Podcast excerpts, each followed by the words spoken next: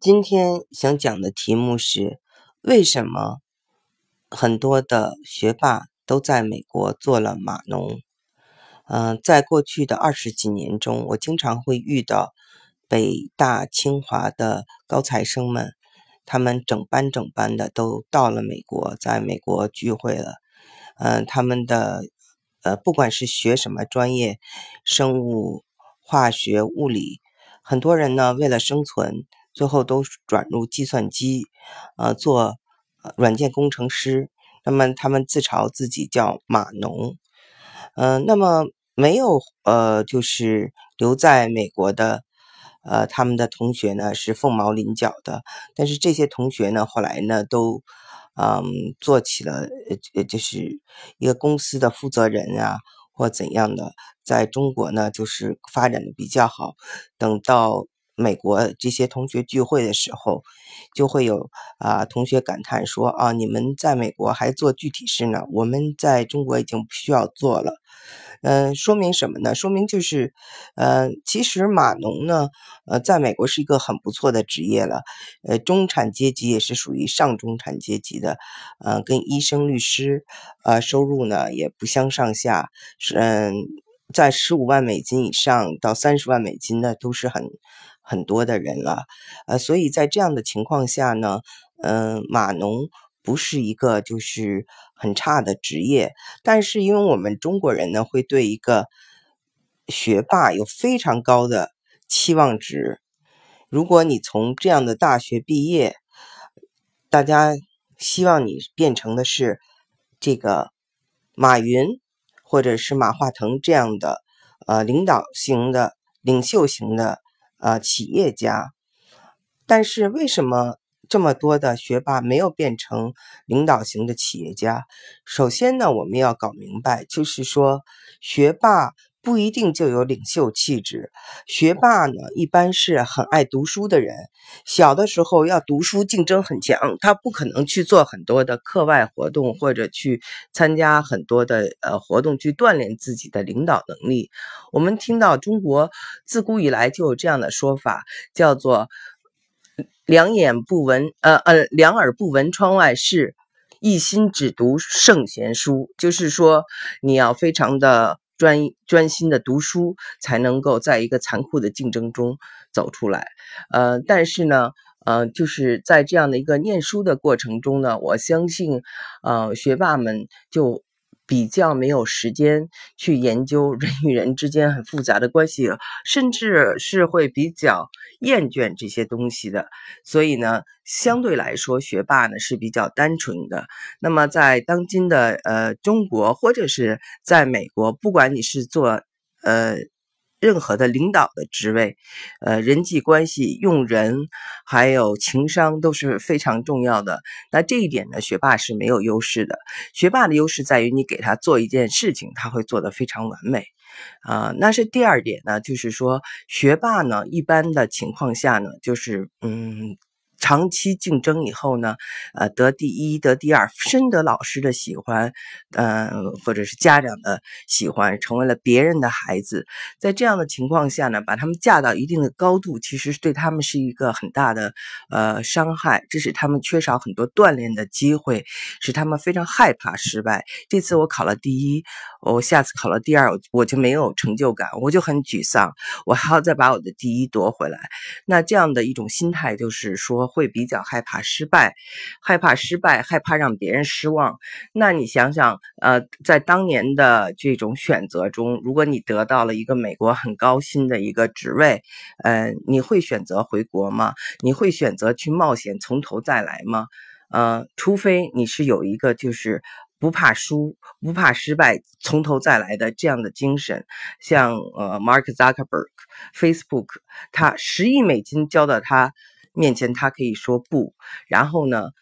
他可以哈佛大学的学位，他可以不要，他可以退学。这些人呢，都是叫做呃舍得孩子套得了狼，呃这种精神呢，就是在我们的教育里头，对学霸是没是是恰恰是一种伤害。过早的让他们做一个听话的孩子，过早的让他们去嗯要面对大人，要做到让。让大人高兴，这样的话，他们也就失去了很多去锻炼、去失败的这种，呃，以后以及面对这些失败和的这种呃心心态的调整。所以呢，呃，他一路是顺风顺水的情况下，你让他再去面对失败，重新爬起来，那对任何一个人来说都是比较难的，因为他之前所得到的东西是他付出了很大的代价，是别人在贪玩的时候他在念书。是别人在那个呃，就是偷看小说的时候，他在念书。所以呢，嗯，我觉得这个学霸呃，缺乏这种应对失败的这种能力，怕让怕让别人失望，这是在选择的时候会非常的谨慎。呃，那么还有一点大家知道哈，我们说三个英文词，一个叫做 group。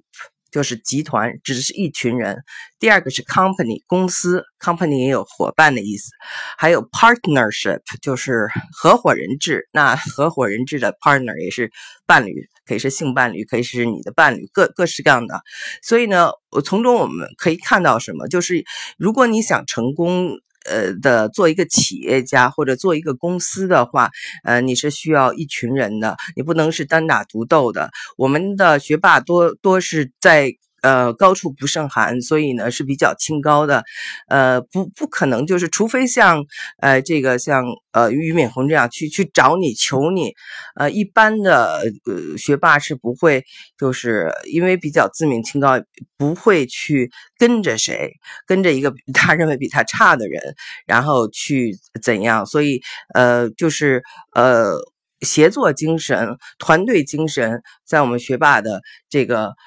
呃，身上是比较少的。再一个呢，学霸呢，因为比较呃，就是爱念书，呃，人际关系呢，他们也就是比较淡化的处理的情况下，呃，在美国呢，就没有那么多的人际关系的呃纷争，这这让他们就比较舒服。那还有一点呢，就是说，呃，学霸的一个缺点吧，我认为也是整个精英教育的一个缺点，呃。我们刚才说了学霸的一些特征，但这个呢，我认为是一个缺点来的，那就是说，呃，学霸们在一个竞争社会中，他缺乏一种随喜，就是看到别人成功了。呃，就是我很高兴，我要鼓掌。但是呢，学霸通常都是两个字：不服。呃，看了别人强，心想哦，我比你更强，就是老是不服。所以呢，比如说来一个人，他不是想着跟你交朋友，他是觉得咱俩先比一比，呃，看看谁强。呃，那这种心态呢，就是我看到的就很多了。嗯，比如说我上次说过的，嗯。我跟一个学霸，呃，在美国呃工作多年的一个这这个这样的一个人，就讲说中国变化很好，他就非常生气，连自己的祖国好了他都不高兴，因为他觉得他受了伤害。有这么多的人，嗯，就是抓住了呃中国发展的机遇，变得非常的富有了，然后呃他呢。看到这一点，他一定是不太高兴，所以呢，他宁愿自己的祖国 不要这么发达，也不要看到周围的人过得比他好。呃，所以这种心态呢，我觉得是 very pathetic，非常的可怜的。但是很不幸的就是我们的教育，呃，这种讲究竞争、讲究排分数。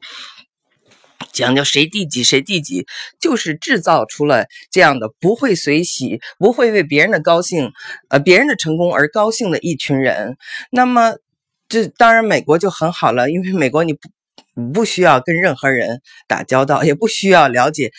这些人，也不要看着这些人整天成功的样子来刺激你。那么，你可以有一个很大的房子，可以安安静静的上班下班，然后你可以就是做你自己喜欢的事情，而且你也不用求人，也不用跟很复杂的这个关系来打交道。那么，美国人之间的这个。呃，政治斗争啊，或者是呃一些比较复杂的事情，那因为我们隔着，毕竟隔着一层文化，那么还轮不到大大部分的时候还轮不到，呃，就是华人来着急，那么就是又拿着一个比大部分美国人高出很多的薪水，所以还是呃活得很，呃，一方面是一种世外桃源了，一方面呢又是一个呃自我安慰了，然后一。一方面呢，又是一个比较就是呃自在的状态。所以呢，我觉得我们要是说很多的这个呃呃很多的这个。嗯，学霸他选择这样的生活是有原因的，呃，但是他也知道，就是当年，呃，他得了这些，比如说是，呃，嗯，什么状元呐，高考状元呐，或者是呃学校的第一、第二，出了很多风头的时候，这个中国对他社会的一个呃压力，或者一个社会里对他的一个就是希希望他很成功的这么一个期望值。而这种期望值就使得他更不愿意回到，呃，祖国从头再来，因为他怕他失去的太多，嗯，所以，嗯，从另外一方面讲，嗯，这些优秀的人才其实为美国的高科技、为世界的高科技、互联网等都做出了杰出的贡献。他们是世界的人才，我们我们还是应该给他们。做人才，并且是普通人的这种快乐的一个呃称点赞，因为这样的人生，嗯，其实才是正常的人生，呃，不可能每一个人都像马云、马化腾那样，所以大家呢，其实不妨要降低自己的期望值，那么同时呢，也明白，嗯，如果他们是你的孩子，他们做一个普通人。嗯，为这个世界做了贡献，我们还是应该为他们骄傲的，不应该给他们的很多的压力，让他们觉得自己没有做到他们想得到呃，自己的家长想得到的那种成功。同样呢。也有人说，哦，他们去给美国做贡贡献了，那给中国做了什么贡献呢？他们在中国得到了这么好的教育，去给美国人做贡献，让很多中国人不服。那我想说的是，我们看一下今天中国的互联网比任何世界有没有落后？嗯，那就是还是要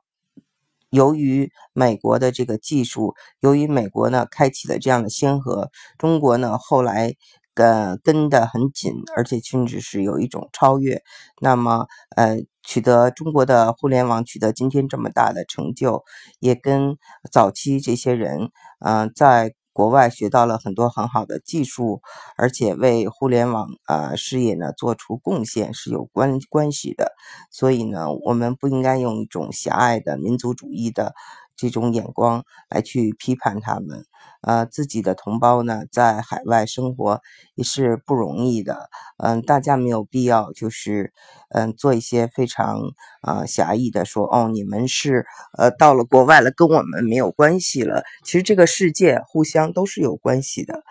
嗯，所以呢，我今天讲的呢就到这里，谢谢。